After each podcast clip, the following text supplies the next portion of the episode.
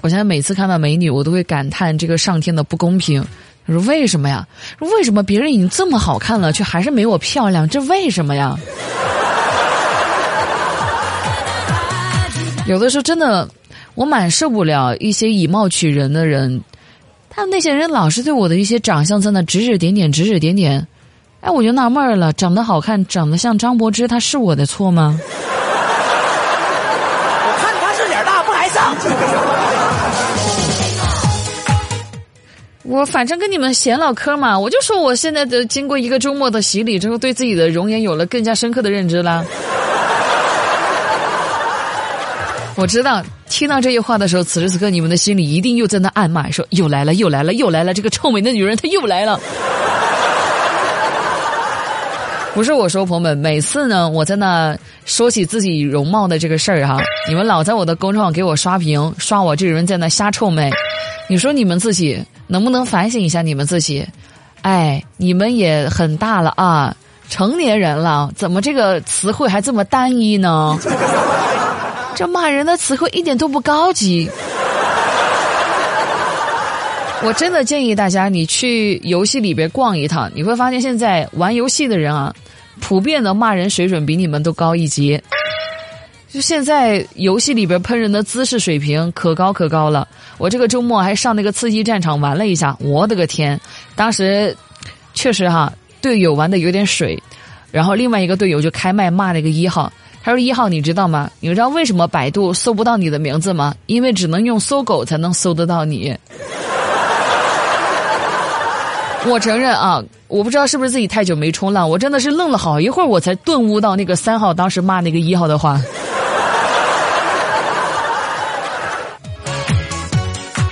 我跟大家聊聊我这个周末干什么去了吧啊。除了玩这个游戏，其实还是做了蛮多一些有意义的一些事儿的。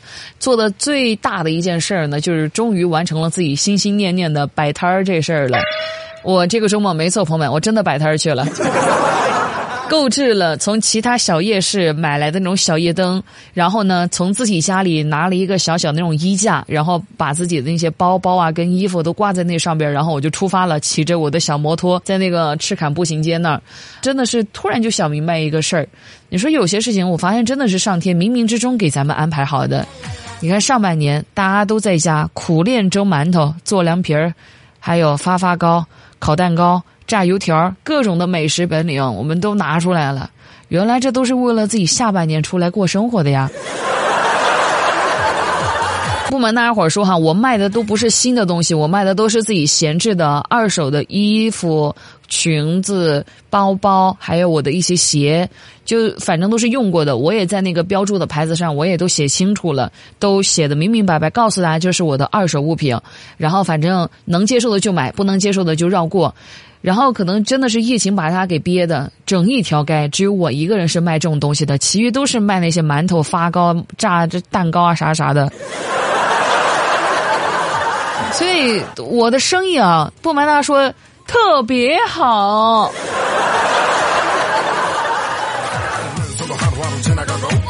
所以后来我就把我摆摊赚来的那些钱呢，一下子我就给他花光了。首先要做的，肯定是得买一杯我的快乐肥宅水。我买了一杯奶茶，我是无法拒绝奶茶对我的吸引力的。我现在每次一回想自己的体，一想起自己的体重，我就想起我的高中的一个最好一姐们儿。我真的，我现在恨死我那姐们儿了。听到这，你可能要问了：你喝奶茶喝奶茶了，你干嘛从喝奶茶突然跳到你这个高中最好的那姐们儿了？对呀。一聊奶茶，必须得聊我那姐们儿，就是她打开了我的奶茶大门，每次都都是她拉着我去喝奶茶。完了之后呢，这姐们儿高中毕业的时候，她还特别深情对我讲了一说：“八月啊，你保重啊。”结果你看，害得我这么多年，我一直都没瘦，我一直都保持这么重。我周末不仅是摆了摊。然后用我摆摊的钱呢，我还分配的蛮好的，真的是过去啊，做节目拿到一些辛苦钱，我都没有花的那么小心翼翼、精打细算的。这回摆摊我就赚了个八十块钱，其实说多不算多，但对于我的二手物品来说，我真的是卖的很便宜。我是全场朋友们，你们知道吗？全场十块钱，通通拿走，通通拿走。所以真的是卖的很多东西，因为本身那个小店留着它也装不了什么东西嘛，所以我卖了个八十块，自己还是感觉蛮满足的。买了一杯奶茶之后，我还拿去干嘛了？我还洗了个头。我等了很久，我特特地地，我就需要一个这样的一个仪式感，让自己清楚的能够享受到劳动的快乐。所以我憋了两天，我没洗头，就等着摆完摊之后赚到的钱，我去找托尼老师给我按一按。然后去洗头发的时候，可能也正好是因为我前两天我心血来潮，我打了个那个耳洞，就是那个耳洞是那个耳骨洞，就打了一个耳骨洞，就想着以后戴一点那种耳骨的耳环什么的，应该还挺好看的。结果打在耳骨上的真的是疼啊！我真的是后悔死了，比打在耳垂疼一万倍。因为耳朵又很疼，然后完了之后我还自己啊乐颠颠的跑去在那洗头发，我就害怕我的那个耳朵被扯到嘛，也害怕那耳朵进水，到时候这种夏天它好的更慢，到时候还得发脓。于是我就全程在他帮我洗头发的时候，我就全程拿手在那捂着耳朵。等洗完头发也吹完头发的时候，当时给我洗头发的那个小哥让我的手呢从耳朵上拿下来，他一边拎着我的手拿下来，一边跟我讲说。还美女哈，你不要捂你的耳朵了，你放心啦，我不会叫你办卡，也不给你推销洗护用品，你把你的手放下去，弄巧成拙。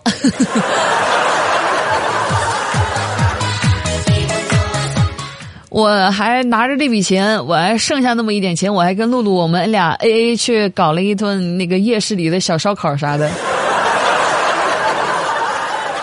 一零二一有个主持人叫完成，我们也是很好的一个朋友嘛。他家是百兴村那一块的，然后他就带着我呀、露露还有鹏程，带着我们这群小年轻啊出去长见识。然后呢，就带着我们去了百兴村，有一家炸串，真的是七拐八拐啊！那百兴村不是他那种本村人带路，真的是你一丁都找不到。然后吃了一下那个炸串，我人生当中真的不瞒大家说，我们桂林是没有这种炸的这种做法的，我们就是很老实的烧烤。然后我第一次是吃到炸串，哇，那个味道绝了！我就感觉那些东西都在我的味蕾在那跳舞，在那开花，你知道吗？所以我当时摆完摊之后，我就拉着露露跟我一起又去找那个炸串摊去吃点东西，快活快活。我跟露露一边在那吃，就一边一边聊天嘛。然后突然露露就看着我，她说：“八月，你这个衬衫扣子掉下去了。”八月，我听到露露跟我讲这话，我第一反应就赶紧捂住我的胸口啊，我就往下看嘛，是不是？谁知道露露给我翻了个白眼儿，她说：“八月，你是不是想多了？是肚子上的那个扣子啊。”我有的时候还是希望我的姐妹们、我的朋友们都可以开开心心的。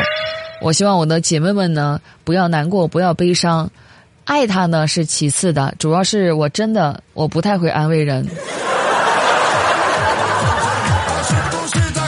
露露她不是很爱上网、爱购物嘛？但是呢，露露又是一个电脑盲。有一次，然后她就说：“哎呦，坏了，他说八月，我电脑上中毒了，我才打完的稿子，我都还没保存，怎么办呢？”你说我用压缩软件的话，我把那一个些那些病毒给它压死，你说行不行呢？我当时想了一下，我跟露露讲，我说我看你这几天关掉电脑、拔掉电源，你要不这样子，通过这样的一个方式就把这个病毒给它饿死，可能来的更好一点。我是开玩笑的，结果他当真了，他还说八月你真的太会安慰人了，我一下子被你安慰到了。我承认啊，朋友们，我当初是一个真的特别不会安慰人的一个话。直到露露跟我讲完这句话，我深深的以为，却他这个就是嘲讽我，所以我感觉自己有被冒犯到。从此以后，我苦练自己安慰别人的那个技术，也算是小有所成吧。所以在这儿呢，我就给大家来分享一下如何去安慰别人，做一个很好的一个情感专家。这反正真的是我琢磨很久了。现在自我感觉这一套呢已经很完善了，所以分享给你们。做情感专家，我现在摸出来了，真的是好容易的。熟练掌握三大万能金句，比如说第一句，其实只是不爱了；第二句，分享给姐妹共享；第三句，到头来受苦的还是我们女人。每一个呢，你都可以选用一个，然后你就是一个知名的情感专家了。你不相信吗？示范一下给你看哈。老王今天没来陪我跳广场舞，说生病了。哼，其实只是不爱了。男朋友汗脚，分享给姐妹们共勉。菜场鸡爪子又涨价了，哼，到头来受苦的还是我们女人。哎，朋友们，你们自己琢磨琢磨，我是不是那三大万能金句我都给用上了？是不是乍乍一听觉得衔接上没有任何问题？学吧，学完之后人人都是情感专家。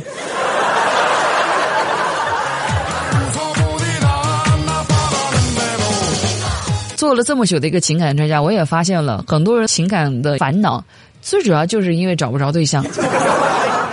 嗯，你说起对象这事儿，我真的算是发现了，大家伙的对象其实都会有一个共同的缺点，所以才会让大家有那么多的一个情绪问题。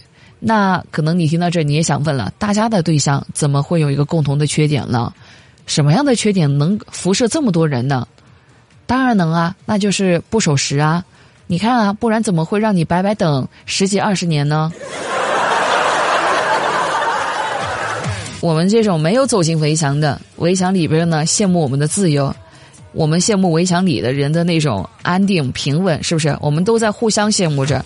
但我是实实在在，我要告诉大家伙，结婚生活真的不一定有你想象当中的那么的好过。今天不是回来上班吗？我们那个男同事一进来呢，情绪就挺低落的，他就跟我们唠嗑。昨天自己呢做了一件事儿。